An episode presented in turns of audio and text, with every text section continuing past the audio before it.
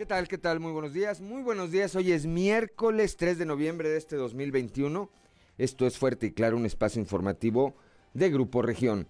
Yo soy Juan de León y saludo como todas las mañanas a quienes nos acompañan a través de nuestras diferentes frecuencias en todo el territorio del estado. Aquí para el sureste a través de la 91.3 de FM, para las regiones centro, centro desierto, carbonífera y cinco manantiales por la 91.1 de FM.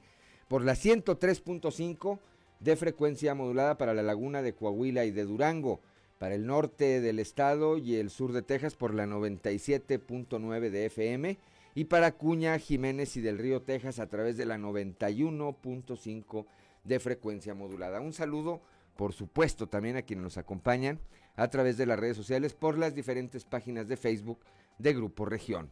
Hoy, como todos los días, hay mucha, hay mucha información y estos son los titulares de hoy. El día de ayer por la tarde, el día de ayer por la tarde, eh, un grupo de civiles armados pretendieron entrar de nueva cuenta a territorio del estado de Coahuila. Ellos fueron enfrentados por elementos de la policía del estado. Eh, finalmente, los hombres armados huyeron por la eh, conocida como brecha del gas hacia territorio del estado de Tamaulipas pero quedó un saldo de seis eh, eh, elementos de la policía heridos y uno que lamentablemente perdió la vida. 150 inversiones se han realizado durante la administración del gobernador Miguel Riquelme. Este martes, el día de ayer, el gobernador anunció una, un nuevo proyecto en la región sureste del estado con el cual de acuerdo con el secretario de Economía Jaime Guerra, son ya 150 los proyectos confirmados en lo que va de esta administración y que se han eh, reflejado en más de 67.500 nuevos empleos. El párroco de la iglesia de San Nicolás Tolentino, aquí en Ramos Arizpe, José Concepción Montes Cuautle, falleció ayer a los 61 años de edad tras encabezar la misa de las 8 de la mañana. Más adelante le tendremos los detalles.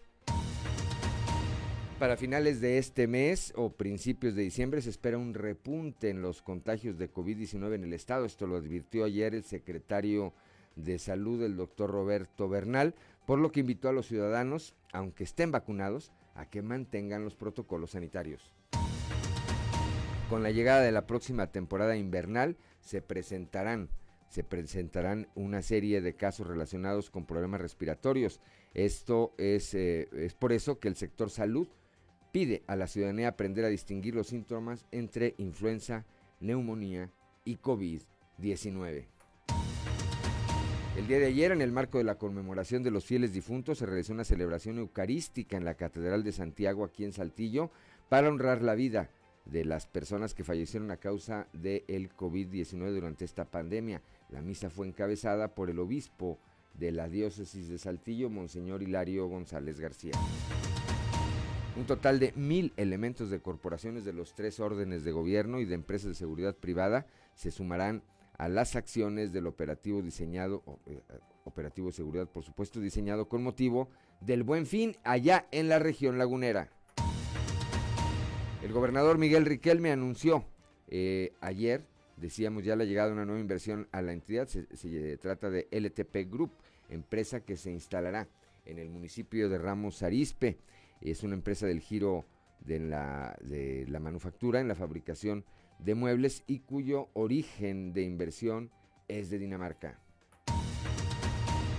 El alcalde de Saltillo, aquí en la, esto aquí en la capital, el alcalde de Saltillo, Manuel Jiménez Salinas, acudió a supervisar los trabajos que se realizan en la construcción de la sexta fosa del relleno sanitario, la cual eh, se proyectó para garantizar el correcto confinamiento de basura en la ciudad, como hasta ahora se ha hecho. Bueno, pues esta, esta y otra información hoy aquí en Fuerte y Claro. Comenzamos.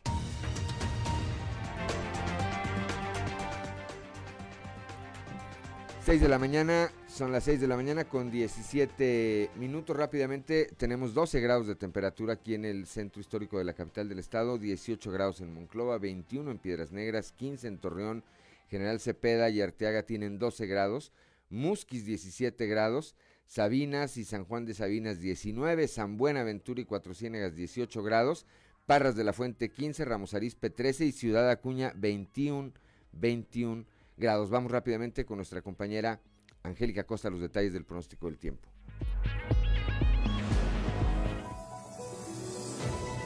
El pronóstico del tiempo con Angélica Acosta.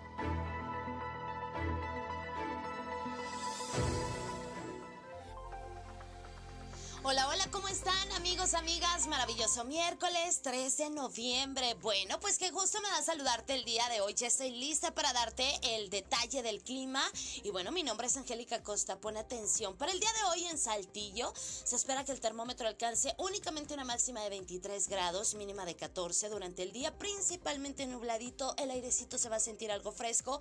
Cuida tu sistema respiratorio. Y por la noche un cielo principalmente nubladito. 25% la posibilidad de precipitación ahí para Saltillo. Nos vamos hasta Monclova, 29 grados centígrados como máxima para este miércoles, mínima de 16. Atención Monclova, fíjate bien, vamos a tener periodo de nubes y sol durante el día, ¿ok? Se va a sentir el airecito algo fresco.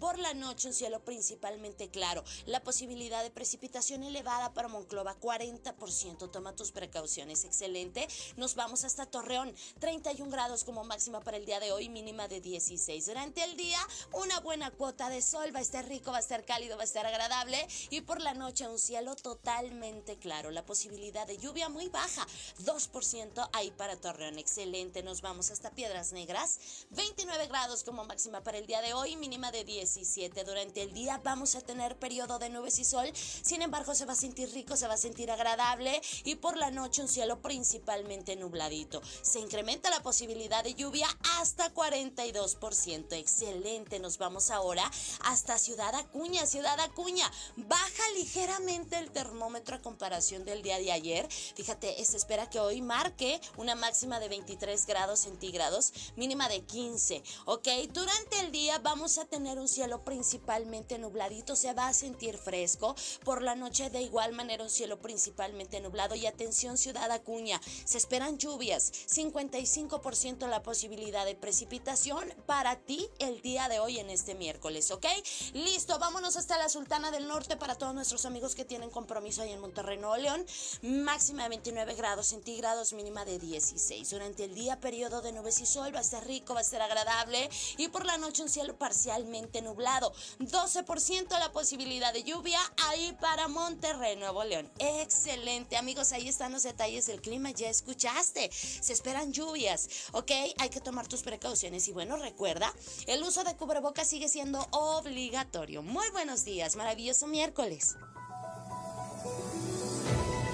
El pronóstico del tiempo con Angélica Acosta.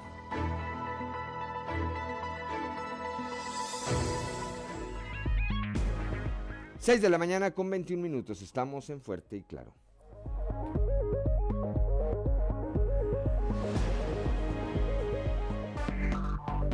Enseguida regresamos con Fuerte y Claro.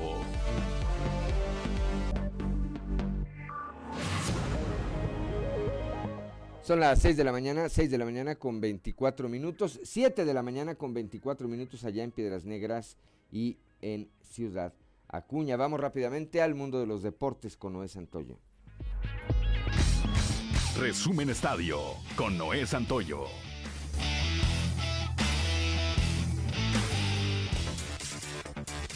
Bravos de Atlanta vencieron 7 carreras por 0 este martes a los Astros de Houston y se proclamaron campeones de la Serie Mundial de Béisbol y cerrar la cuenta en 4-2. Los Bravos se coronaron en una Serie Mundial por primera vez desde 1995, cuando vencieron a los Indios de Cleveland. Esta fue también el cuarto trofeo de los Bravos en Serie Mundial, además de los logrados en 1954, cuando tenían su base en Milwaukee, y en 1914 cuando Boston era su casa. Por su parte, los Astros, que están en una serie mundial por tercera vez en cinco años, solamente se llevaron el trofeo en 2017. El cubano Jorge Soler fue elegido el MVP de la serie para convertirse en el segundo cubano en lograrlo. El otro cubano fue Liván Hernández en 1997. Una derrama económica de unos 192 millones de pesos dejará el Gran Premio de México de la Fórmula 1 a la industria hotelera de la Ciudad de México, según datos presentados por la Secretaría de Turismo. El Gran Premio de México que se llevará a cabo en el Autódromo Hermanos Rodríguez de la Ciudad de México del 5 al 7 de noviembre propiciará un porcentaje de ocupación hotelera promedio del 63.7% en la Ciudad de México, que equivale a 100.084 cuartos ocupados. El cálculo fue hecho sobre 631 establecimientos de hospedaje ubicados en las proximidades del autódromo, que se encuentra en la zona oriente de la Ciudad de México. Para el día de hoy, algunos encuentros programados dentro de la UEFA Champions League. El Real Madrid se estará midiendo al Shakhtar,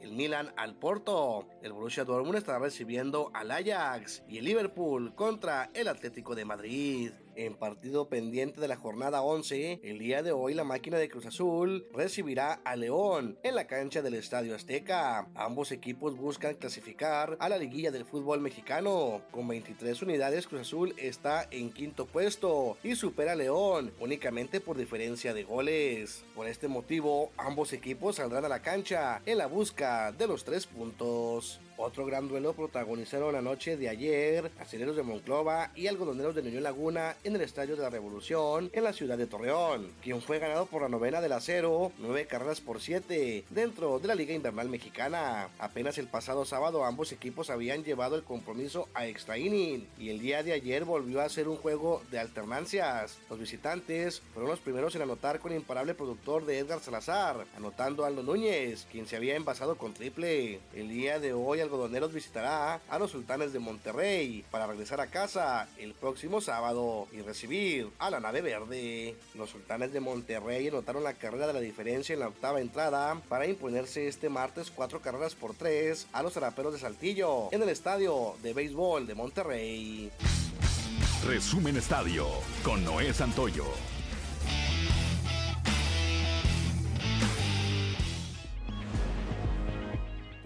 Ya son las 6 de la mañana, 6 de la mañana con 27 minutos, 7 de la mañana con 27 minutos allá en Acuña y Piedras Negras. Vamos rápidamente a la portal de hoy de nuestro periódico Capital, que en su nota principal destaca pues estos 150 proyectos de inversión que se han concretado durante la actual administración estatal. Más adelante estaremos detallando esta información. También, bueno, pues esto que ocurrió ayer al, en la frontera norte de nuestro estado, en donde elementos de la de las fuerzas de seguridad del Estado se enfrentaron con un grupo de civiles armados que pretendían ingresar al Estado. Aunque lograron eh, repelerlos, el saldo fue de seis policías heridos y uno que lamentablemente perdió la vida. Ayer también en el municipio, aquí en el vecino municipio de Ramos Arispe, el párroco de la iglesia de San Nicolás Tolentino, José Concepción Montes, falleció al terminar la celebración eucarística de las 8 de la mañana. Más adelante tenía 61 años de edad. En un momento más tendremos los detalles también de este hecho. El día de ayer el eh, secretario de salud, el doctor Roberto Bernal, advirtió aquí en el inicio de la campaña de vacunación contra la influenza, advirtió que a finales de este mes o a principios del próximo podría venir un nuevo repunte de COVID-19 y por tanto pues advirtió, advierte que hay que tomar las precauciones necesarias y que aún y estemos vacunados, hay que seguir los protocolos sanitarios. La incertidumbre sobre la reforma eléctrica ha frenado la llegada de 13 proyectos de energías limpias a Coahuila, por lo que se espera que no se apruebe. Es decir, no hay eh, ante eh, la muy probable muy alta probabilidad de que, de que esto ocurra, pues estos 13 proyectos de inversión que llegarían no solamente eh, como un tema de desarrollo, sino de generación de empleos, bueno, pues están detenidos y con eh, miras a cancelarse. Esto lo señala el secretario de Economía, Jaime Guerra Pérez. Son las 6 de la mañana, 6 de la mañana con 30 minutos, 7 de la mañana con 30 minutos allá en Piedras Negras de Acuña y vamos ahora a nuestra columna en los pasillos.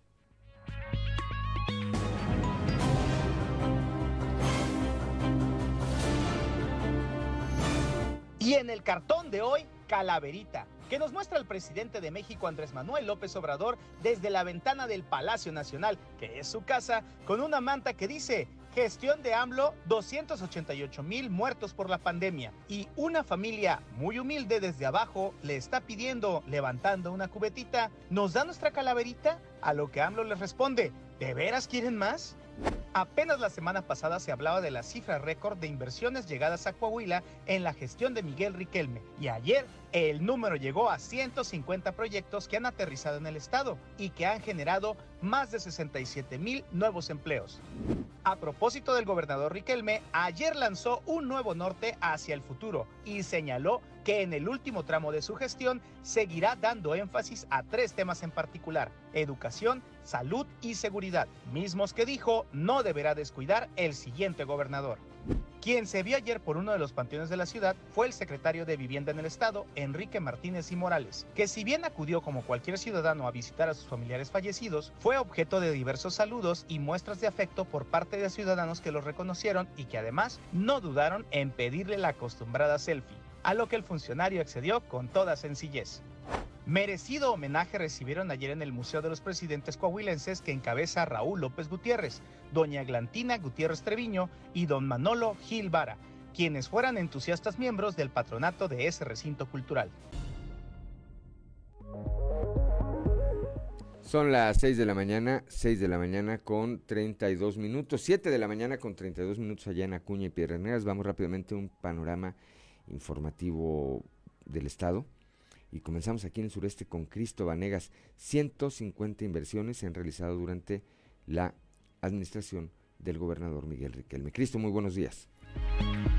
Hola, ¿qué tal compañeros? Muy buenos días, los saludo con mucho gusto a ustedes y a todos nuestros radio escuchan y déjenme platicarles que el día de ayer el gobernador del estado, el ingeniero Miguel Ángel Riquelme Solís, anunció la llegada de una nueva inversión aquí a la región sureste. Esta es LT Group que se instalará en el municipio de Ramos Arizpe y al respecto el secretario de Economía Jaime Guerra nos dio a conocer que en lo que va de la administración de eh, Miguel Riquelme se han concretado 150 proyectos, lo que se ha reflejado en más de 67.500 empleos. Escuchemos parte de su declaración. Pues llevamos 150 proyectos ya confirmados en lo que va la administración, eh, más de 67.500 empleos, más de 8.400 millones de dólares. Y traemos 54 proyectos en proceso con 44.500 empleos probables que esperamos cerrar la gran mayoría, si no es que todos, y 3.224 millones de dólares. Como ven, pues es una cifra récord. Pues bien, esta es con la información con la que contamos al momento. Que tengan un excelente día. Gracias a Cristo Vanegas, cuando son las 6 de la mañana, 6 de la mañana con 33 minutos, 7 de la mañana con 33 minutos allá en Piedras Negras de Acuña. Vamos ahora con Norma Ramírez, precisamente a Piedras Negras. El eh, este próximo 8 de noviembre, el gobernador Miguel Riquelme estará allá en esta frontera. Y es que ese día se reabrirán, se reabrirá el paso entre Coahuila y los Estados Unidos para viajeros no esenciales. Norma, muy buenos días. Hola, ¿qué tal? Muy buenos días. Será este próximo 8 de noviembre cuando se reabra la frontera de Coahuila y el país de los Estados Unidos para viajeros no esenciales, motivo por el cual las autoridades se organizan de manera previa para agilizar el tráfico y ver la seguridad de los pacientes, así como la agilidad en los tiempos de cruces, indicó el alcalde Claudio Bris Garza, quien dio a conocer que el próximo lunes estará en esta ciudad el gobernador del estado, Miguel Ángel Riquelme Solís, para ser testigo de tan importante acontecimiento. La información la tenemos a continuación pero hacer un evento donde podamos llevar eh, a las asociaciones de agentes aduanales de ambos lados, las cámaras de comercio, los industriales y lo que representa un cruce internacional en mercancías de exportación o importación, lo que representa quienes cruzan a diario la frontera para venir de compras a Piedras Negras y viceversa, y en números lo que representa el que ya se reabra el que cuidemos nuestra salud, el que sigamos abonando a más vacunaciones para jovencitos entre los 12 y los 17 años, que la próxima semana será una nueva dosis para ellos eh, en el lugar del cruce internacional que ya tenemos aprobado. Este, preparando eh, una nueva visita del gobernador de Coahuila el próximo lunes 8 de noviembre para dar arranque. Fuerte y Claro, desde Piedras Negras, Norma Ramírez. Gracias, Norma Ramírez. Son las 6 de la mañana con 35 minutos, 7 de la mañana con 35 minutos allá en eh, Piedras Negras. Y en Acuña vamos ahora a la región carbonífera con Moisés Santiago Hernández. Dos salones de eventos eh, sociales por semana se clausuran, esto por violar los protocolos sanitarios. Moisés, muy buenos días. Nuestro amable auditorio que nos escucha en todo Coahuila. En la información que tenemos para el día de hoy, se clausuran dos salones de eventos por semana por violar protocolo sanitario, esto en Musquis. Así lo señaló Víctor Ojardolú, director de Protección Civil. Esto es lo que comenta. Sí, así es, o sea, estamos en, todavía con la pandemia, ¿verdad? Tienen que respetar ahí los, pues, las sanas distancias y el uso de cubrebocas y gel. Pues se han estado clausurando pues, fiestas, donde pues no cuentan con los permisos para realizar estas fiestas. Y, o sea, no porque esté en verde el semáforo quiere decir que ya la pandemia se acabó, hay que seguir con los protocolos y seguirnos cuidando. Pues cada fin de semana se clausura uno, dos, uno, dos negocios, digo, eh, locales de fiestas donde están haciendo, pues, unas porque no cumplen, como te digo, los protocolos, otros no cumplen con permisos este, para, con el municipio para hacer este tipo de fiestas. Bien, pues de esa manera se está trabajando en el municipio de Musquis, clausurando este tipo de eventos cuando violan los protocolos sanitarios. Esta es la información que tenemos para todos ustedes desde la región carbonífera para Grupo Región Informa, su amigo y servidor Moisés Santiago. Que tengan un excelente día. Gracias a Moisés Santiago Hernández allá desde la región carbonífera y vamos ahora a la región eh, lagunera con nuestro compañero Víctor Barrón.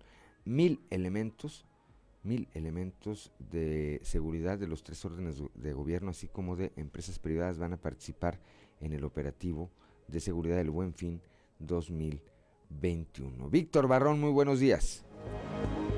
Hola, ¿qué tal amigos de Fuerte y Claro? Muy buenos días. En temas de la comarca lagunera, un total de mil elementos de corporaciones de los tres niveles de gobierno, así como de empresas de seguridad privada, se sumarán a las acciones del operativo diseñado con motivo del Buen Fin en la región lagunera. De esto habló el coordinador regional de seguridad pública en la laguna, Adelaido Flores Díaz, a quien vamos a escuchar. Estamos ahorita por eh, coordinar correctamente. Siempre, siempre vamos de manera coordinada. Donde más se ve es en el centro de la ciudad, por todo lo que tiene que ver eh, con el centro histórico. Las tiendas que sabemos, eh, galerías, Isimaco, Cuatro Caminos, que es donde más también tenemos el número de operaciones. Pero ahorita estamos precisamente para recibir todas las necesidades y agruparlas y tratar de satisfacer. Eh, ya tenemos experiencia en la que este- esta situación, donde más operaciones se realizan, eh, hay fechas en que es el centro histórico, cuando ya se aproxima a 24 y, y- y para despedir el año. Y todo lo que es previo es en, en los centros comerciales. Así lo tenemos ahora. Revisamos que en, eh, ahora esto de que el farderismo como anteriormente se daba no es ahora así, sino que vemos que llegan tres o cuatro. Esto es todo en la información. Desde La Laguna informó Víctor Barrón. Que tengan un día excelente. Gracias, gracias a nuestro compañero Víctor Barrón allá desde, desde la región lagunera cuando son las 6 de la mañana, 6 de la mañana con 39 minutos, 7 de la mañana, 7 de la mañana con 39 minutos allá en los municipios de Piedras Negras y Acuña. Hay que recordar que a lo largo de esta semana tenemos todavía el horario dispar. Hasta el otro fin de semana se empareja, ¿verdad? el otro fin de semana ya se eh, atrasan también ellos su reloj y entonces ya tendremos la misma hora. 6 de la mañana con 40 minutos, 7 de la mañana con 40 minutos allá en Piedras Negras y Acuña, estamos en Fuerte y Claro.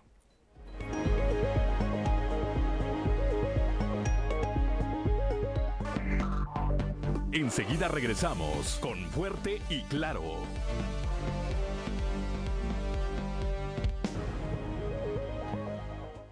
Son las 6 de la mañana, 6 de la mañana con 43 minutos, 7 de la mañana con 43 minutos allá en Piedras Negras y en Acuña. Tengo ya en la línea telefónica a mi compañera Leslie Delgado, el que nos va a comentar. Ayer, eh, decíamos al inicio de este espacio informativo, falleció el padre José Concepción Montes, párroco del templo de San Nicolás Tolentino, acá en el vecino municipio de Ramsarispe. Eh, perdió la vida pues prácticamente al concluir al concluir la misa. Leslie, muy buenos días. Hola, ¿qué tal? Muy buen día, Liz. Te saludo con gusto. Nuestro red escuchas y que nos sigue a través de redes sociales. Efectivamente, pues el vicario parroquial de San Nicolás Tolentino en Ramos Arispe, José Concepción Montes, falleció pues este martes lamentablemente a los 61 años de edad tras encabezar una misa y pues bueno fue a poco más de las 8 de la mañana que eh, pues falleció Preliminarmente se dio a conocer que el fraile Agustino se desvaneció en la sacristía del templo, posteriormente pues arribaron paramédicos de bomberos, trataron de reanimarlo, sin embargo pues ya no, ya no contaba con signos vitales, por lo que pues confirmaron este deceso, cabe señalar pues que padecía de diferentes enfermedades como hipertensión, diabetes e insuficiencia renal. Eh, aparentemente pues esto eh, combinado pues con un deceso de forma natural, pues, lamentablemente falleció. Él pertenecía a la Orden de San Agustín, no conformaba parte de eh, la diócesis de Saltillo, sin embargo, pues ellos emitieron pues las condolencias eh, respectivas a pues a esta a esta lamentable deceso y pues bueno también por su parte el alcalde de Ramos Ariste José María Morales también pues lamentó este eh, pues este exceso para la religión católica y sobre todo para todos los ramos arispenses y vamos a escuchar lo que dijo al respecto. Sí, me, me, comenta muy lamentable, me estoy enterando, muy lamentable. Enviamos una, una nuestro más sentido pésame, nuestras condolencias a toda la diócesis, a, al padre Roberto y a, todos los padres de, de, de Ramos Arispe, a todos los sacerdotes, así como también hacemos extensivas las condolencias a toda la comunidad y también a, a su familia. Lamentable situación. Son las 6 de la mañana, 6 de la mañana con 46 minutos, 7 de la mañana con 46 minutos allá en Acuña y Piedra. Estoy platicando con mi compañera Leslie Delgado. Bueno, seguramente en los siguientes días la diócesis de Saltillo, Leslie, anunciará quién eh, llega pues al reemplazo de este eh, padre, del padre José Concepción Montes, que, decíamos, pues falleció ayer al eh, término de la misa de las 8 de la mañana, algo que evidentemente pues es inusual. Seguramente, eh, repito, en los siguientes días la diócesis hará eh, el anuncio de quién quedará al frente de esta de esta parroquia, Leslie. Efectivamente, pues sí, eh, en primera, pues se encuentra el padre Roberto, de hecho, ahí en, en esta parroquia, eh, no sé si él tome ahora sí que la batuta de ser ya el vicario parroquial o si vaya a llegar otro fraile de otra orden religiosa. Recordemos que también pues tenemos aquí este tipo de órdenes como los dominicos, los san agustinos, que también pues son vicarios parroquiales de los eh, templos. Pues bueno, ahí estaremos muy al pendiente sobre lo que comunique la diócesis de Saltillo quién pues va a estar al frente después de este lamentable deceso. Bien, gracias Leslie como siempre por su reporte, muy buenos días. Excelente día para todos desde el pendiente.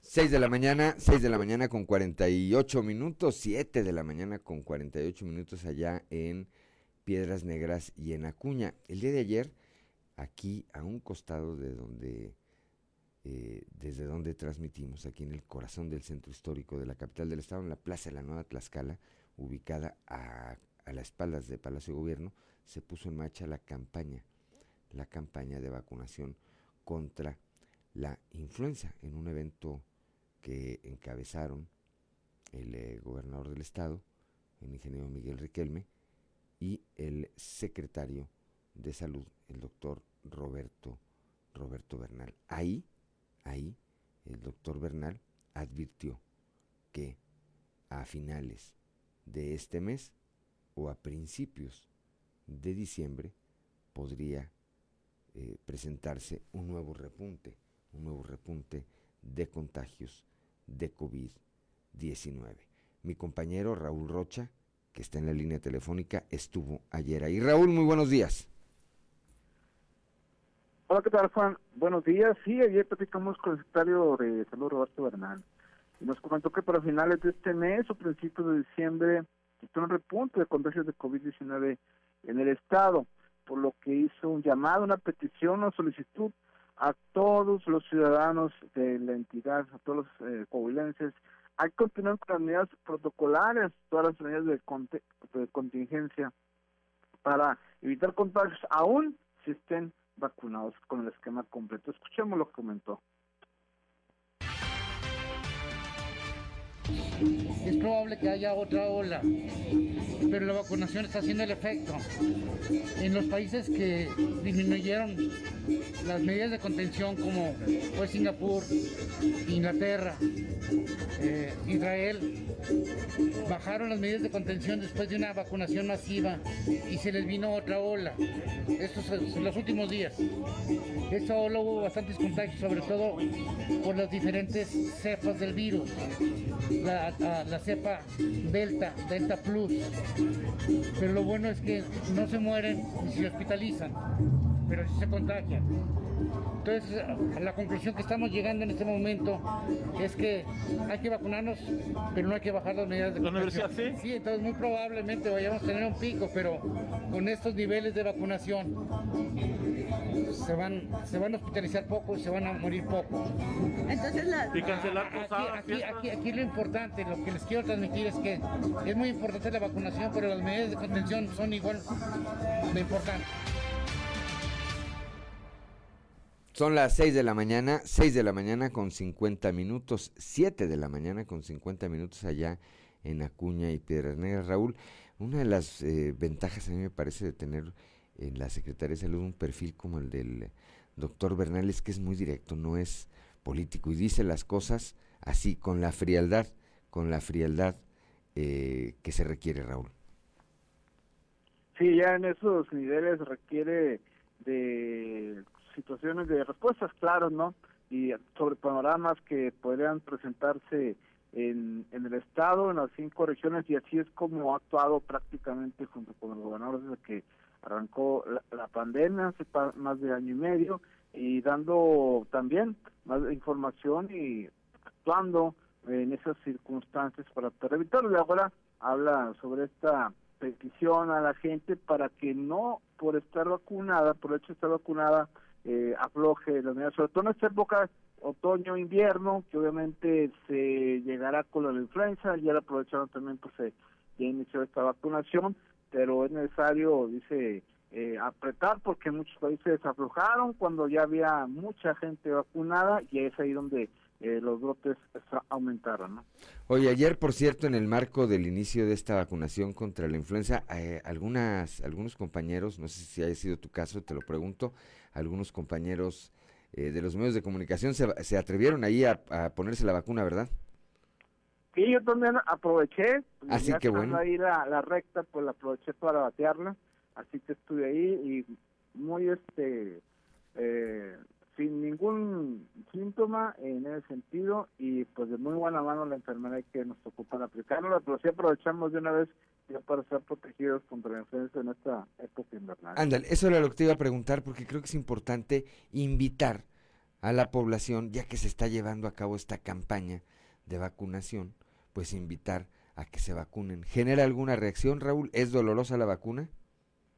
No, nada, el único molestia fue eh, la parte del hombro donde fue aplicada la, inyección, pero pues a las tres horas ya no tenía ninguna molestia y no, todo muy bien. Este, ahí también te indican que si llegas a tener algún pequeño dolor de cabeza, pues una paracetamol y nada más, pero sí hubo en la gente que estaba ahí rodeando la, la plaza de la escala aprovecharon para aplicársela, unos hasta con miedo, pero dijeron, prefiero aguantar el miedo un rato a la a lo que es la, la aplicación, porque pues no, son muy amantes de la bueno, no tampoco, pero bueno, a final de cuentas aprovecharon y ya están protegidos en ese sentido. Yo lo que invitaba el gobernador, aplicársela porque obviamente así se reducirán mucho pues que te pueda este alguna confusión con los síntomas porque ahí indicaban que son muy parecidos a la influencia y COVID y si te llega a dar algún síntoma pues piensa que es COVID y atiende como si fuera COVID y ya después confirma si no con alguna prueba. No, se contrapone tampoco, eh, no genera ninguna reacción a quienes se han vacunado contra el COVID-19, por supuesto, Raúl. Sí, no, tampoco nada de eso, ahí lo indicaron, no se contraponen, no se contraindican, eh, pueden habérsela puesto tal vez un día antes la del COVID y al siguiente por eso la de la influenza o viceversa, no hay ningún espacio recomendado, si cuanto tenga lo poder de, de, aplicártela, Pues hágalo, hágalo, ahí está un eh, testimonio, un testimonio fiel de nuestro compañero Raúl Rocha que como dice, vio la recta y la bateó, pues estaban vacunando de una vez. Gracias Raúl, como siempre, por tu reporte. Muy buenos días. Igualmente, Juan, buen día.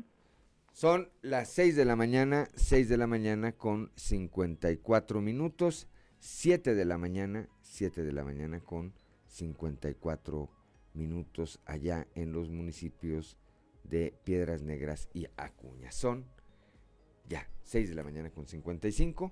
Vamos, vamos rápidamente a un corte comercial. Estamos en Fuerte y Claro.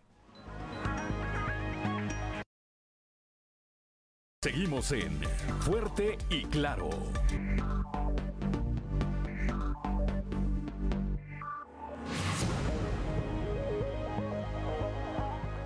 Son las 6 de la mañana, 6 de la mañana con 58 minutos, 7 de la mañana con 58 minutos allá en Piedras Negras y en Acuña.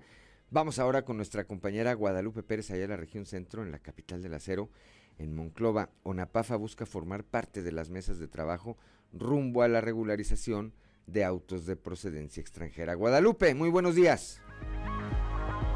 Muy buenos días, saludos desde la región centro. María Esther Sotelo, titular de Identifica Tonapafa en Monclova, señaló que han solicitado a diferentes secretarías de gobierno federal ser considerados e incluidos en las mesas de trabajo con las que se revisarán y construirán las reglas de operación para la regularización de vehículos de procedencia extranjera. Nosotros nos dimos a la tarea de, visitar las diferentes... Eh, eh, dependencias que están involucradas en esto. Ya les mencioné con anterioridad cuáles son. Entonces, nosotros les presentamos a, todas esas secretarías una propuesta que fue única en este, en este escrito. ¿Qué fue lo que le pedimos? Establecer mesas de discusión para opinar todas las partes involucradas en la construcción de las reglas de operación. ¿Por qué? Porque tenemos ya la publicación, sin embargo, para que esto pueda tener vigencia, para que pueda empezar a funcionar, deben de existir reglas de operación. Estamos pidiendo involucrarnos en las mesas de trabajo que ellos hagan para que nosotros podamos dar una aportación. ¿Por qué nosotros podemos dar aportación? Porque somos los que estamos directamente relacionados con el poseedor de vehículo de procedencia extranjera. Eso fue lo que, la petición que hicimos en este escrito. Saludos desde la región centro para Grupo Región Informa, Guadalupe Pérez.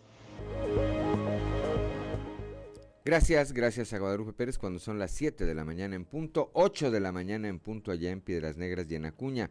El gobernador Miguel Riquelme espera sentar las bases para que el próximo, en el próximo sexenio los presupuestos para la Secretaría de Salud y Educación sean prioritarios, así como en el tema de la seguridad. Escuchemos.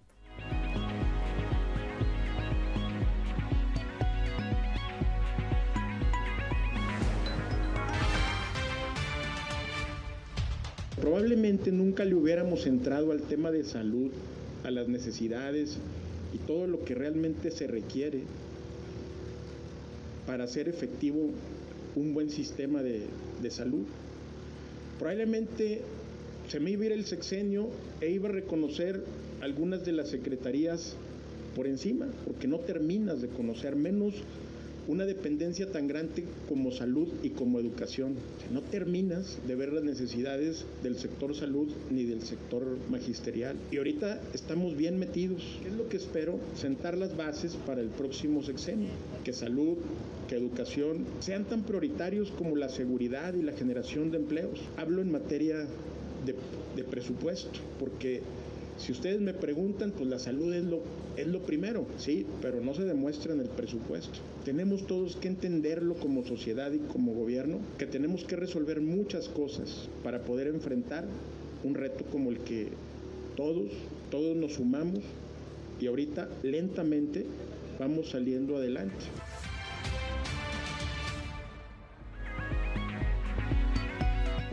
Son las 7 de la mañana, 7 de la mañana con 2 minutos, 8 de la mañana con 2 minutos allá en Piedras Negras y en Acuña. La incertidumbre que existe sobre la reforma eléctrica en nuestro país ha frenado la llegada de 13 proyectos de energías limpias a Coahuila. Escuchemos a Jaime Guerra Pérez, secretario de Economía en el Estado.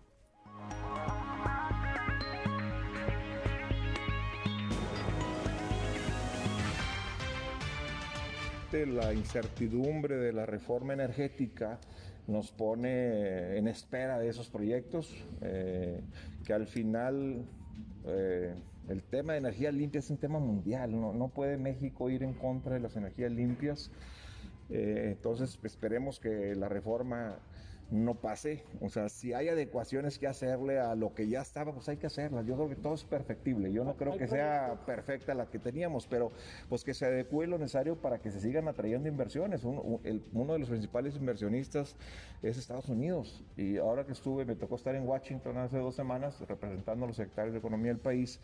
Y, y hay una preocupación importante de, los americanos de, si va a pasar o no la reforma. Era la pregunta obligada en todas las reuniones, si iba a pasar la reforma o no. Pues obviamente depende de nuestros legisladores. Creemos que no va a pasar porque sería ir en contra de México.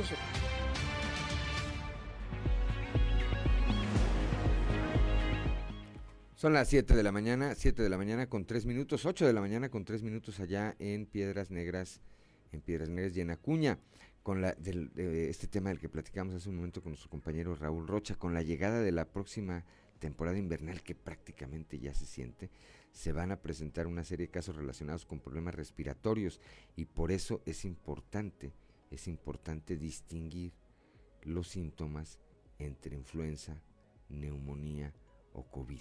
Escuchemos al director del Hospital General allá en Piedras Negras, el Hospital General Salvador Chavarría, el doctor Julio Garibaldi.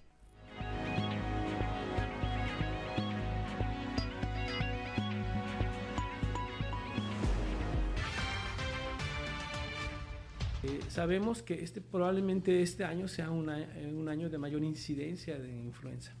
Entonces, eh, no es solo el COVID, el COVID que haya disminuido no quiere decir que se acabó. Vamos a seguir teniendo COVID. Vamos a tener influenza. Vamos a tener el, resfriado común, la, influenza A, vamos a tener seguramente eh, infecciones respiratorias bacterianas, desarrollando lo que conocemos como neumonía o pulmonía. Y nosotros estamos eh, muy atentos a esto, nos estamos preparando y para ello pues eh, revisamos nuestros dispositivos de apoyo ventilatorio, revisamos nuestra disponibilidad de antibióticos, a, porque hay que distinguir si es, una, si es COVID, si es, eh, si es influenza, si es una neumonía bacteriana. La mayor parte de las infecciones de vía respiratoria son virales y resuelven fácilmente, pero cuando se complican...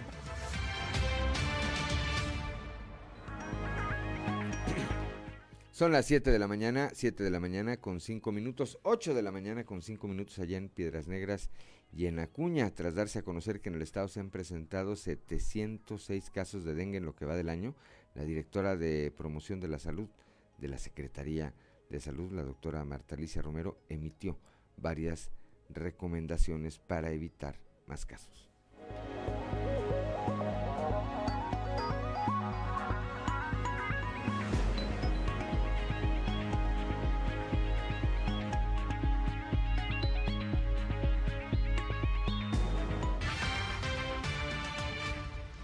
Coahuila por tiempos estamos en, pleno brote de dengue, más en la región norte, por lo cual las medidas deben de ser las básicas en el hogar. Evitar tener las botellas con agua, hay que desechar los objetos, por más pequeños que sean, que ya no utilizamos y si tenemos recipientes que se utilizan, tenemos volteados. Aquí el principal eh, riesgo son cualquier objeto donde se acumule el agua en tiempo de lluvias o también por la situación de recolección dentro del domicilio. Hasta los bebederos de los perros pueden ser sitios de reproducción, entonces es muy importante mantener su patio limpio y su techo también limpio, libre de criaderos potenciales.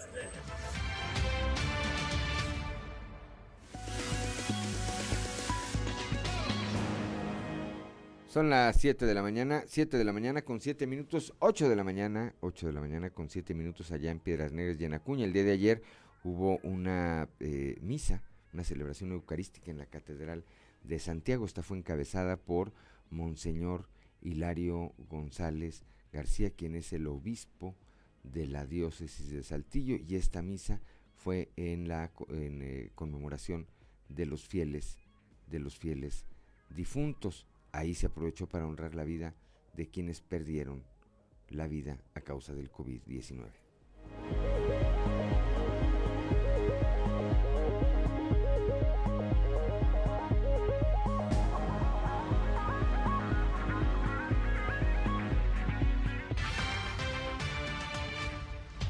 Pues recordamos por qué estamos aquí. Es la conmemoración de los fieles difuntos familiares, amigos, bienhechores, todos los bautizados en nuestra iglesia, todos los que pertenecen a la familia de Dios que se nos han adelantado. No es una celebración de Día de Muertos, sino la conmemoración de aquellos que habiendo muerto, creemos que están vivos en la presencia de Dios. Es un acto de fe. Nuestro Dios, un Dios de vivos, no de muertos, un Dios que da vida y creemos firmemente en esta promesa de vida. Es un acto de esperanza. Quien no cree en la vida eterna no tiene esperanza. El que se murió, se murió. Para nosotros no. Tenemos la esperanza de la vida futura.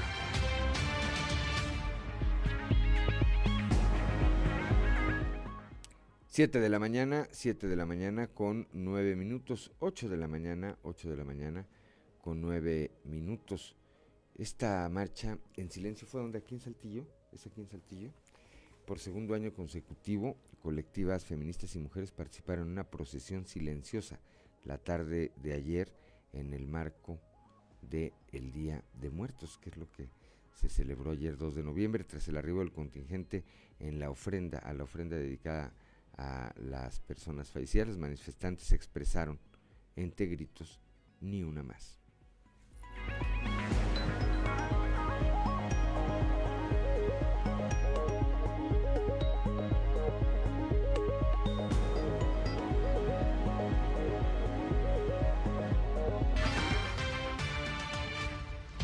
El feminicidio es una problemática social que nos duele mucho y que nos lesiona a toda la sociedad, que no necesita estrategias de publicidad o marketing. El feminicidio nos debe importar y preocupar a todos, por el bienestar de todos los que lo hemos sufrido, un asesinato en casa.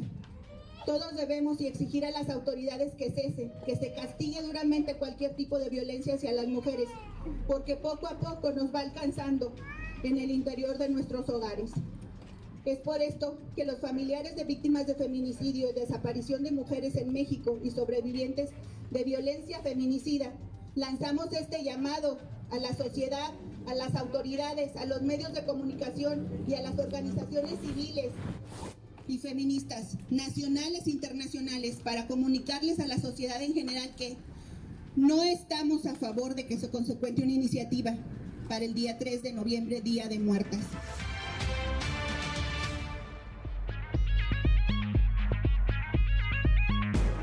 Son las 7 de la mañana, 7 de la mañana con 11 minutos, 8 de la mañana, 8 de la mañana con 11 minutos. Allá en la región carbonífera, los visitantes a los eh, panteones durante el Día de Muerto, pues eh, retaron al COVID-19, pues a pesar de las advertencias, de los llamados de las autoridades, no siguieron todos las medidas, los protocolos sanitarios. Escuchemos a Julio Pinales López, inspector COVID en el municipio de Musquis.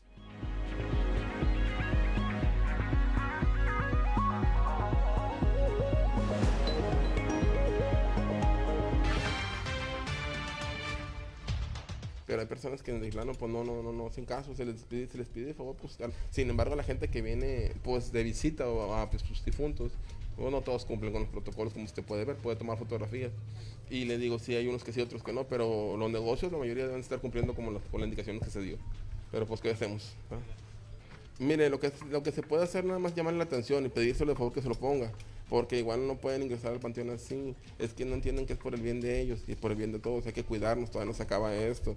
Igual, aquí no hacerlo nada más lo que es la, la venta de, de, comida con cubrebocas, es hacer llamar la atención a los demás negocios que también se encuentran vendiendo en todo el municipio, todo el estado, ¿verdad? Digo, pero aquí lo que nos compete a nosotros aquí, los que venden así comida como taquitos, digo. O sea, pues, pues usar el cubrebocas, pero mucha gente pues es muy renuente y pues para controlar a tanta gente, sinceramente no puedo yo, ¿me entiendes? Y tener ayuda y apoyo y se nos da, pero no, no es suficiente, es mucha gente la que la que se hace lo que se puede, le digo. Hay mucha gente que no, o sea, digo, pues ahí es donde tenemos que tomar el criterio y hablar con ellos, y, pero si no el caso, pues igual, ¿cómo lo puedo hacer yo para controlar tanta gente? Es la verdad.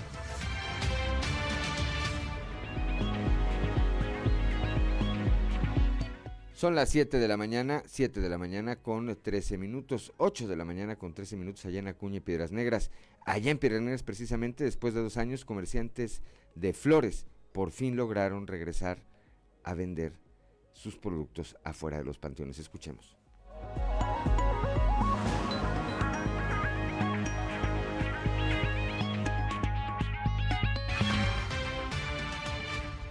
Bien bendecidas, bien contentos, este, nos, retiramos satisfechos y ha habido mucha respuesta. Lo que pasa que fue ya dos años, creo, ¿no? Que no habíamos venido a visitar a nuestros familiares, entonces ahorita la gente está con todo el sentimiento y bueno, como comerciante también fuimos justos en los precios y toda la gente yo creo que está muy contenta también, ¿no? ¿Qué es lo que más se te vendió? Eh, la cruz de 100 pesos, los arreglitos de 150, eso fue lo que se movió más, ¿no? ¿Y, y la gente qué es lo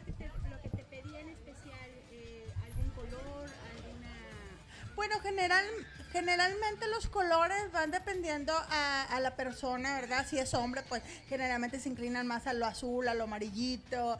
Cuando es este rosa, mujer, pues el rosa, lila y esos colores. Pero no, muy, muy padre, muy padre, muy contentos con toda la, la gente. Y pues acoplarnos también a algún presupuesto que si le falta, bueno, pues ahí, nos ajustamos, para, para todos ahí.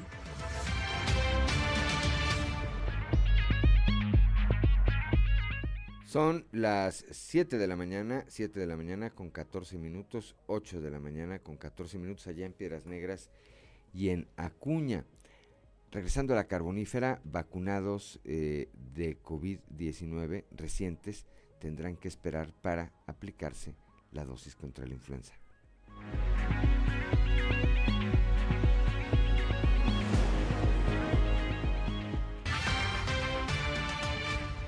Nos, llegó la remesa para aplicar, son las primeras 80, 800 vacunas nos llegaron, todavía no nos dan a conocer la meta oficial, nos van a estar mandando según a, la solicitud de, la, persona que venga aquí a, a, a solicitarla.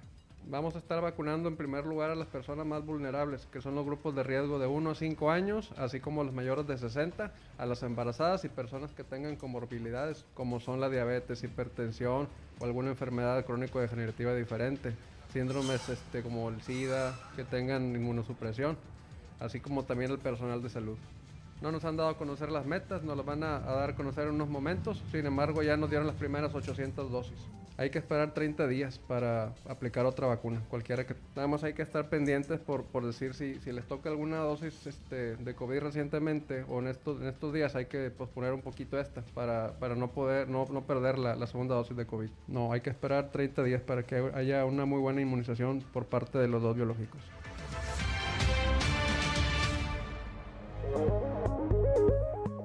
Son las 7 de la mañana, 7 de la mañana con 16 minutos, 8 de la mañana con 16 minutos allá en los municipios de Acuña y Piedras. El día de ayer, el gobierno del estado emitió, la Secretaría de Seguridad Pública, para ser más precisos, emitieron, emitió dos comunicados que voy a leer de manera textual y esto relacionado con los hechos suscitados allá en la región norte, en los límites de eh, Coahuila con Nuevo y Tamaulipas.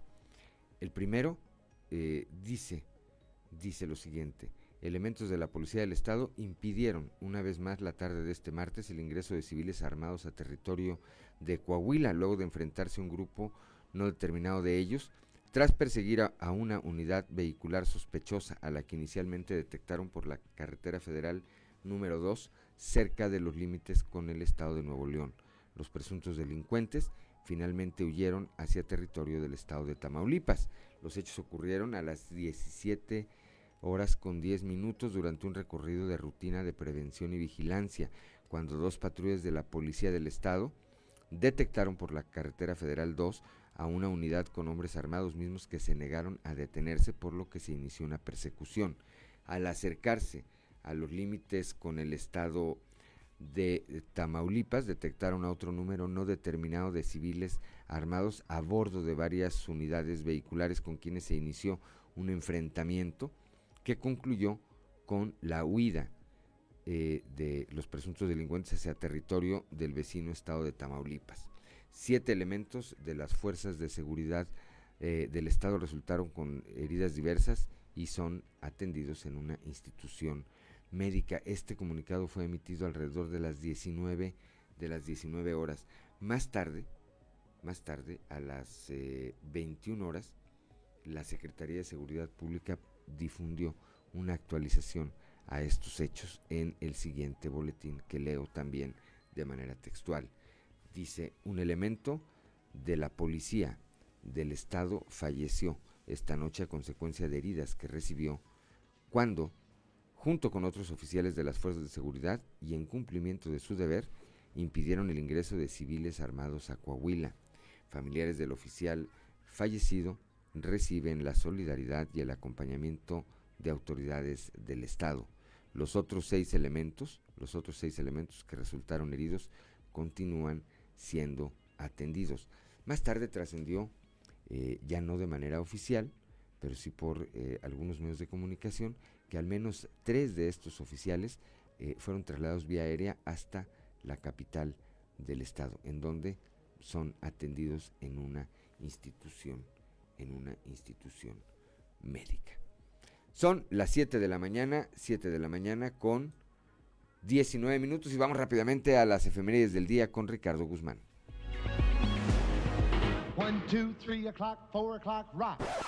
¿Quiere conocer qué ocurrió un día como hoy? Estas son las efemérides con Ricardo Guzmán.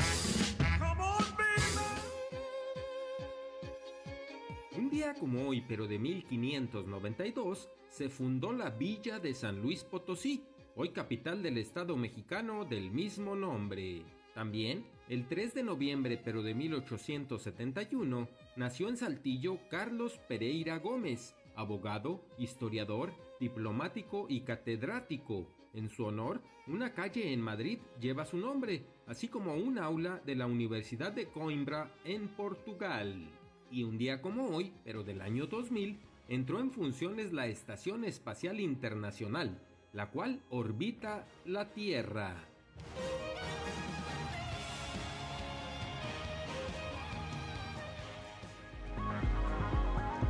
7 de la mañana con 20 minutos, 8 de la mañana con 20 minutos allá en Piedras Negras y en Acuña. Estamos en Fuerte y Claro.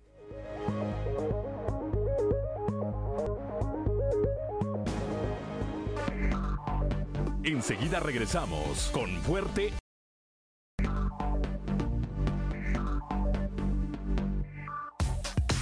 Trizas y Trazos con Antonio Zamora. Son las 7 de la mañana, 7 de la mañana con 25 minutos, 8 de la mañana con 25 minutos allá en Piedras Negras y en Acuña. Pero desde la región centro, como todos los días, nuestro compañero y amigo periodista Antonio Zamora. Toño, muy buenos días. Buenos días, Juan. Buenos días a las personas que nos escuchan a esta hora. Eh, vamos a ponernos el chal, vamos a seguir con el chal puesto como ayer, Juan y, comentarte sobre la boda que hubo en medio de Yucatán de una pareja de, de hijos de un restaurantero eh, famoso acá en la ciudad y también del director general de Altos Hornos de México, Luis Amudio y José Arellano. ¿Y, y quiénes anduvieron por ahí? Fíjate que el coordinador de la Secretaría de Inclusión y Desarrollo Social en, en, en Monclova, Carlos Villarreal Pérez, aprovechó la estancia para platicar largo y tendido con el alcalde Alfredo Paredes López. Platicaron de todo. Platicaron de, política, por supuesto, de militancia, uno es priista, el otro es panista, de los acereros de Muclova, hay que recordar que Carlos Villarreal estuvo por ahí en los acereros haciendo labores de polirrelacionista, y, y sobre todo lo más importante, Juan, de lo que les depara el futuro en el terreno laboral y en el terreno político. Pero sobre todo lo que podría suceder para la elección a la presidencia municipal dentro de dos años y medio. ¿Por qué? Pues porque por ahí se escucha con intensia el nombre de Carlos Villarreal, que podría ser uno de, de los aspirantes del PRI a, a, la presidencia municipal. Futurismo, si tú quieres, pero... pero a ver, ándale, ahí es que, mira, Toño, hay un viejo dicho que dice, no las monten tiernas porque las hacen pandas. Todavía no toma Así es. protesta Mario Dávila. Así es, así Y es. ya, y, ya, y ya le están buscando relevo. Así es, así es, por eso digo, falta mucho, pero está el tema. Eh, y luego Eduardo Campos Villarreal, que es el gerente de, CIMAS, se unió ahí a la plática. Ujú. Estaba la profesora Cristina Rodríguez, eh, de Cultura en la región centro, su Ujú. marido Ricardo Gutiérrez. Un saludo, por Estaba- cierto, para Cristi Rodríguez. Ajá. Para estaba también el exalcalde y exdiputado local y federal Melchor Sánchez de la Fuente. El Pocholo. Leticia Campos, el Pocholongo, eh, su esposa Leticia Campos, ahí en la quinta Montes Molina de, de, de Mérida, de Yucatán. De Guayavera Eh, y todo andaba seguramente todos ahí los invitados. Pues yo creo que yo creo que sí, porque estaba el calor sabroso, ¿no?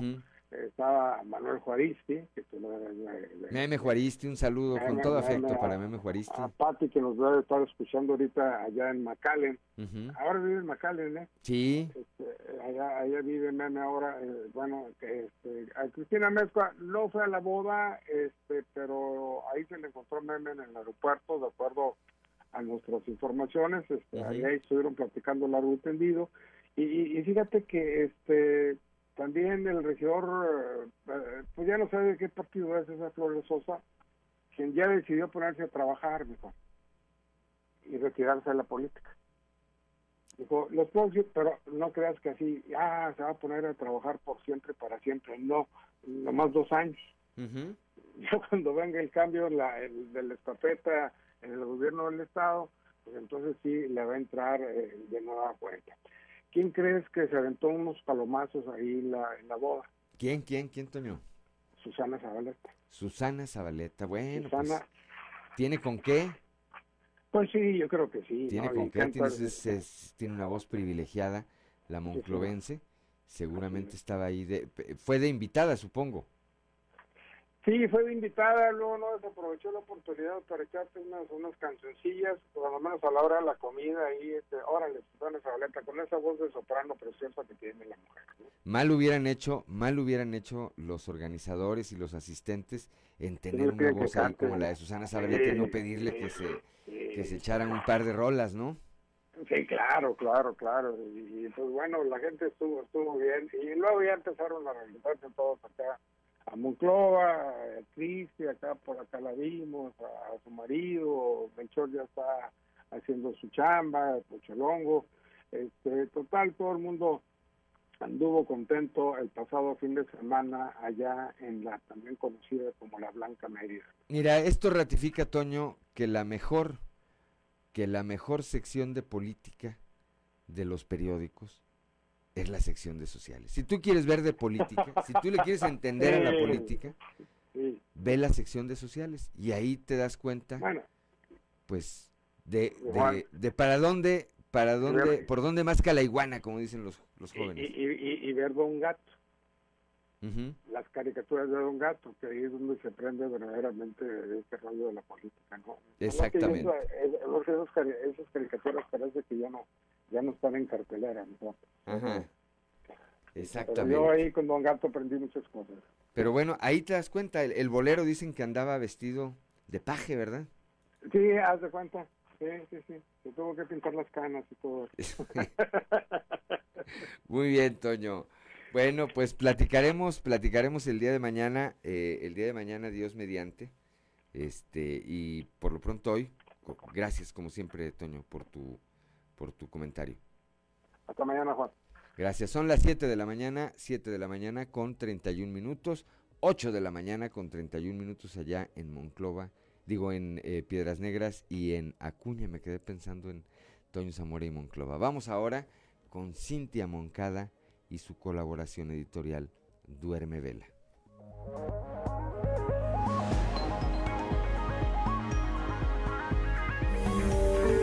Los grandes cambios llegan de golpe y la maternidad no es la excepción. Para mí fue como una avalancha de dudas, soledad y cansancio, el cultivo perfecto para que una simple pregunta jalara todo un entramado de cuestionamientos sin fin. Así nació Matatena. Mi hija tenía apenas unos cuantos meses.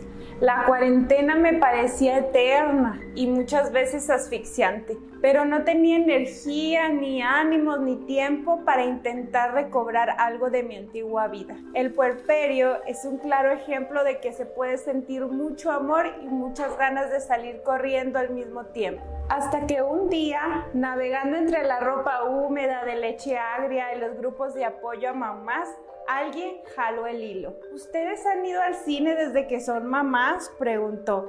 A las pocas horas ya existía un grupo. Las mamás también queremos ir al cine. Y unas cuantas semanas después organizamos la primera de muchas funciones de cine. Para nosotras, esas salidas eran un escape.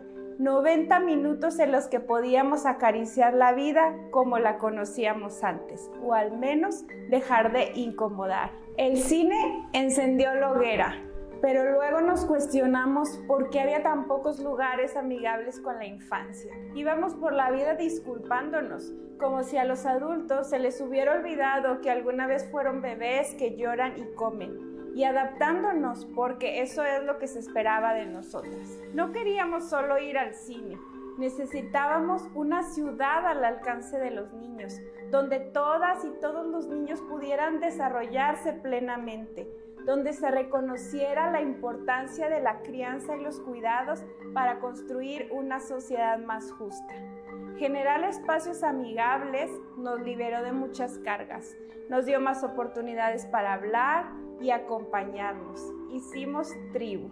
No lo sabíamos, pero en ese momento estábamos desafiando un mandato que nos obligaba a recluirnos en la casa, solas, con sobrecarga de trabajo, presiones y autoexigencias. Pero no se puede ser libre mientras siga habiendo mujeres sometidas, escribió Lord.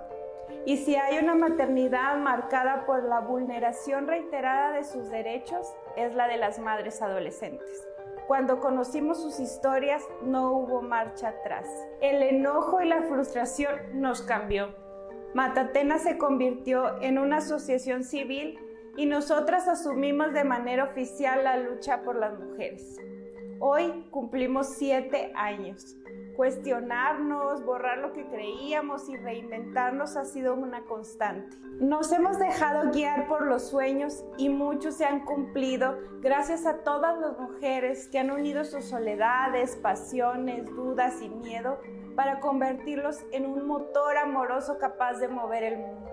Y seguimos alzando la voz porque ninguna adolescente debe ser madre contra su voluntad porque las niñas deben estar jugando y no pariendo, porque la maternidad debe ser deseada, acompañada y consciente o no será. Soy Cintia Moncada, te invito a leer la columna completa en la edición impresa del periódico Capital y en las plataformas digitales de Grupo Región. Nos vemos, leemos y escuchamos el próximo miércoles.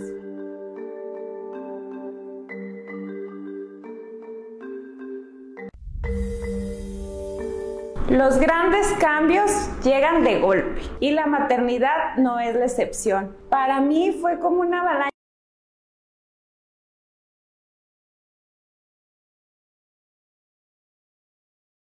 Ya en Piedras Negras y en Acuña, la recaudación de rentas en la región centro, y yo supongo que esto debe aplicar para todo el estado, va a participar en la campaña del Buen Fin del 8 al 22 de noviembre. Pablo González, quien es recaudador de rentas en la región centro, aseveró que algunos de los incentivos que se van a ofrecer serán los pagos de control vehicular con eh, de hasta un 50%, con descuentos, supongo, de hasta un 50%. Escuchemos.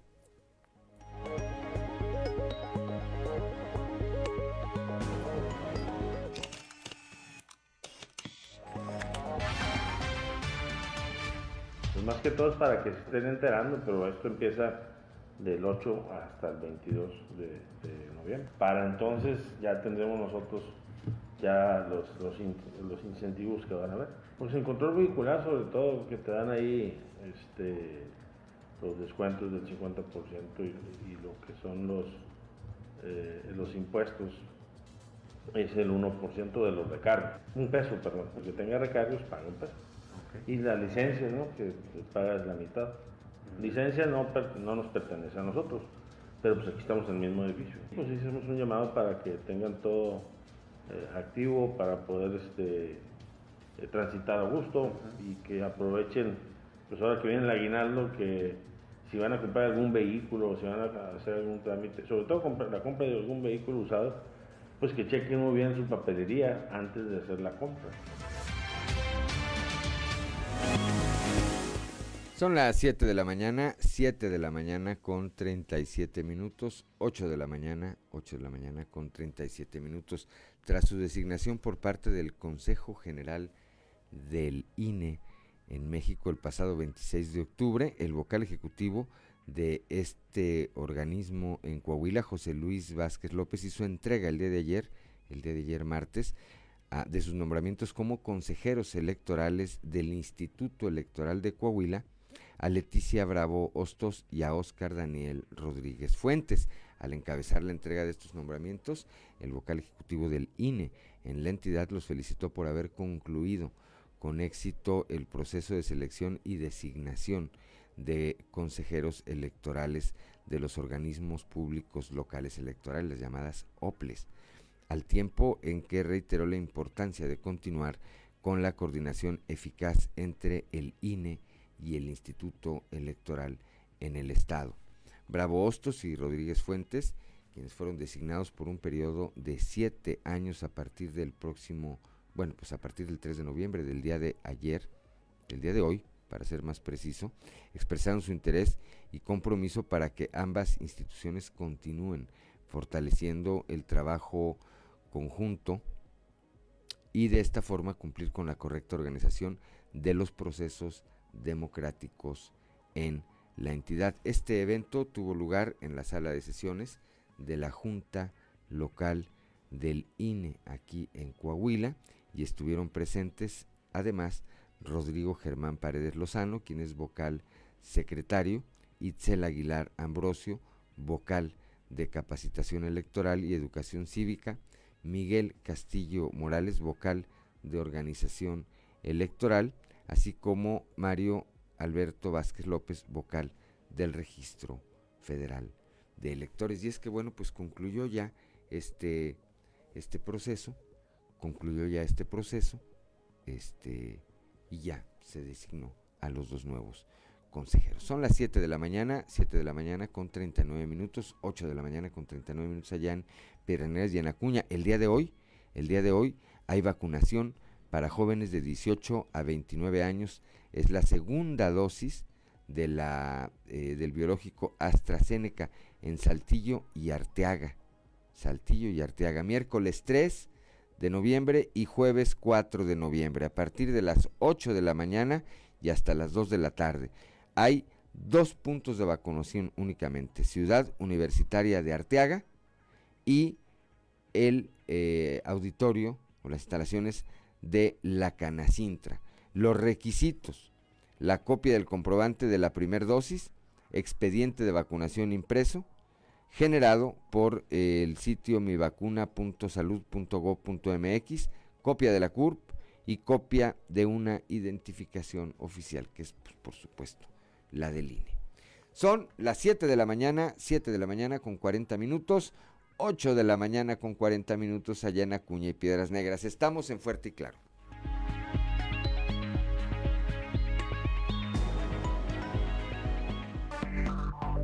Enseguida regresamos con Fuerte y Claro.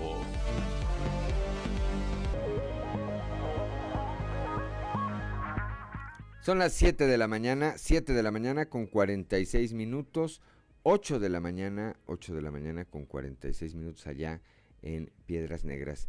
Y en Acuña, el día de ayer el gobernador Miguel Ángel Riquelme Solís anunció la llegada de una nueva empresa, de una nueva inversión a la entidad. Se trata de LTP Group, empresa que se va a instalar en el municipio de Ramos Arispe y que se dedica a la manufactura, la fabricación de muebles con inversión, con capital de origen en el país de Dinamarca. La llegada de esta empresa Coahuila en tiempos difíciles para el mundo y el país nos sigue dando un respiro a la entidad, dijo el mandatario estatal al recordar que hace pocos días mencionó que de que se estaban anunciando dos nuevas inversiones al mes en 2021 para Coahuila. Hoy nos da mucho gusto, dijo el mandatario estatal, anunciar esta nueva inversión.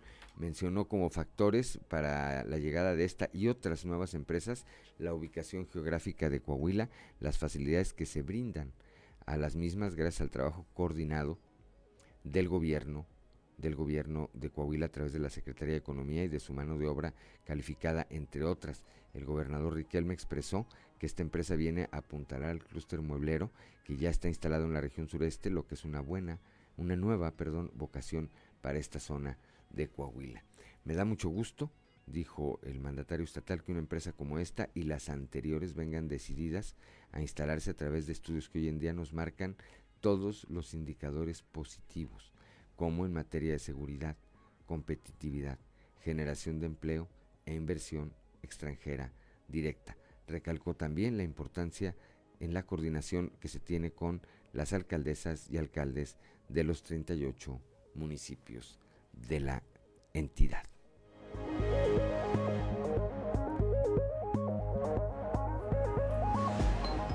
Siete de la mañana, son las 7 de la mañana con 48 minutos, 8 de la mañana con 48 minutos eh, allá en los municipios de Piedras Negras y de Acuña. Aquí en la capital del estado, el alcalde Manolo Jiménez Salinas acudió a supervisar los trabajos que se realizan en la construcción de la sexta fosa del relleno sanitario, la cual se proyectó para garantizar el correcto confinamiento de la basura en la ciudad como hasta ahora se ha hecho.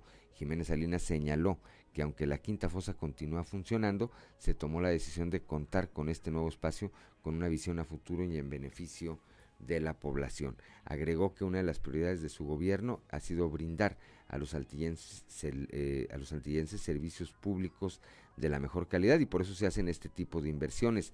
La Dirección de Infraestructura y Obra Pública dio a conocer que la sexta fosa del relleno sanitario lleva un considerable avance y estará lista para ser utilizada en aproximadamente dos semanas. Se trata de un espacio de 9.360 metros cuadrados, los cuales fueron habilitados en las últimas semanas cumpliendo todas las normas de medio ambiente para este tipo de espacios. La fosa tendrá una capacidad para recibir aproximadamente 180 mil toneladas de basura, por lo que se calcula que tenga una vida útil de un año.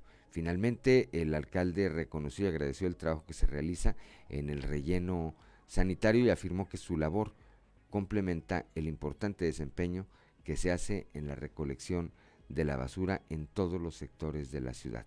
Dijo que las 700 toneladas diarias que son recogidas en Saltillo son traídas ahí, son llevadas ahí al relleno sanitario con el fin de darles un manejo adecuado y por eso la importancia de contar con esa infraestructura.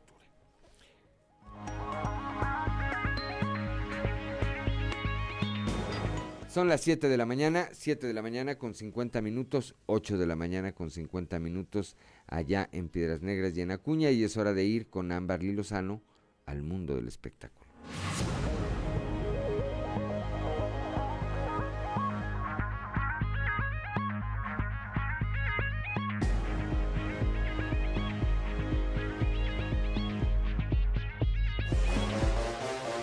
Show de los famosos con Amberly Lozano. El Mijis asegura que lo obligaron a cantar canción de Lalo Mora para liberarlo. Pedro Carrizales, el Mijis, exdiputado local de San Luis Potosí, reveló que tras su desaparición del 31 de octubre fue obligado a cantar una canción de Lalo Mora para ser liberado. El exfuncionario aseguró que las personas que lo desaparecieron supuestamente enviados por el cantante le pidieron cantar una canción del viejón e interpretó la de dos coronas. El Mijis había anunciado que se manifestaría en Domo, un centro de espectáculos en San Luis Potosí contra la Lomora, quien fue señalado hace algunas semanas por acosar a una mujer. El diputado relató que fue torturado durante las 14 horas que estuvo desaparecido, aunque no dio más detalles puesto que hay una investigación al respecto. Aseveró que después de pasar todo un día en la fiscalía, acudió a recibir atención médica en un hospital porque tenía muchísimos golpes.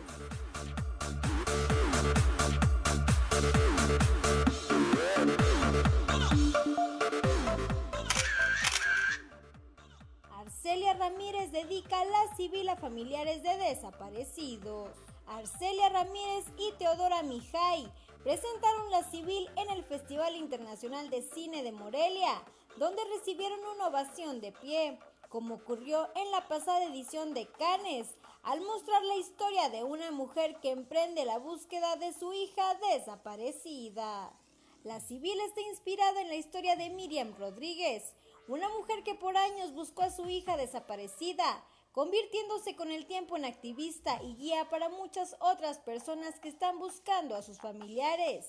Miriam fue asesinada un 10 de mayo del 2017. Reportó para Grupo Región Amberly Lozano.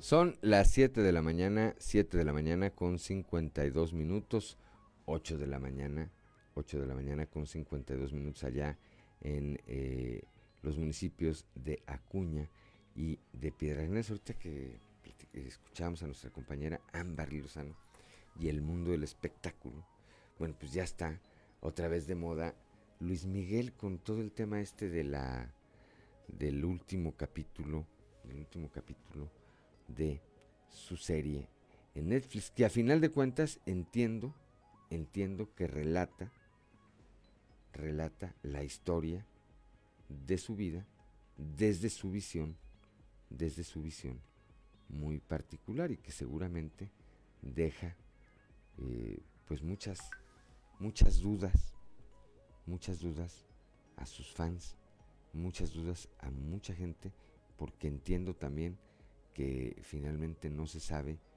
qué pasa o qué fue lo que ocurrió eh, a ciencia cierta con su señora madre.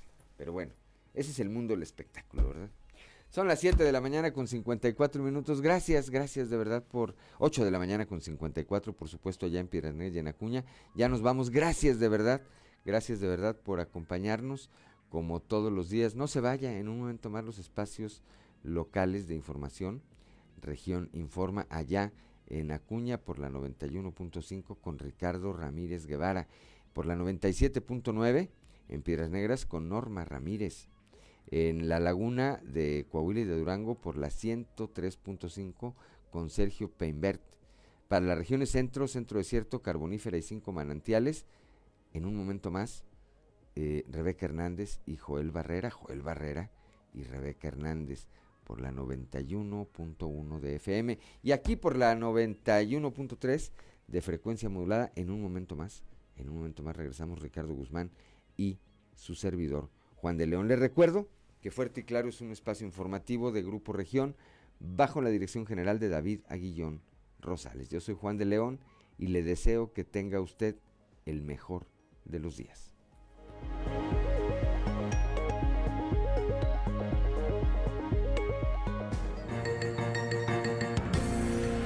Escuchaste fuerte y claro las noticias como son, transmitiendo para todo Coahuila.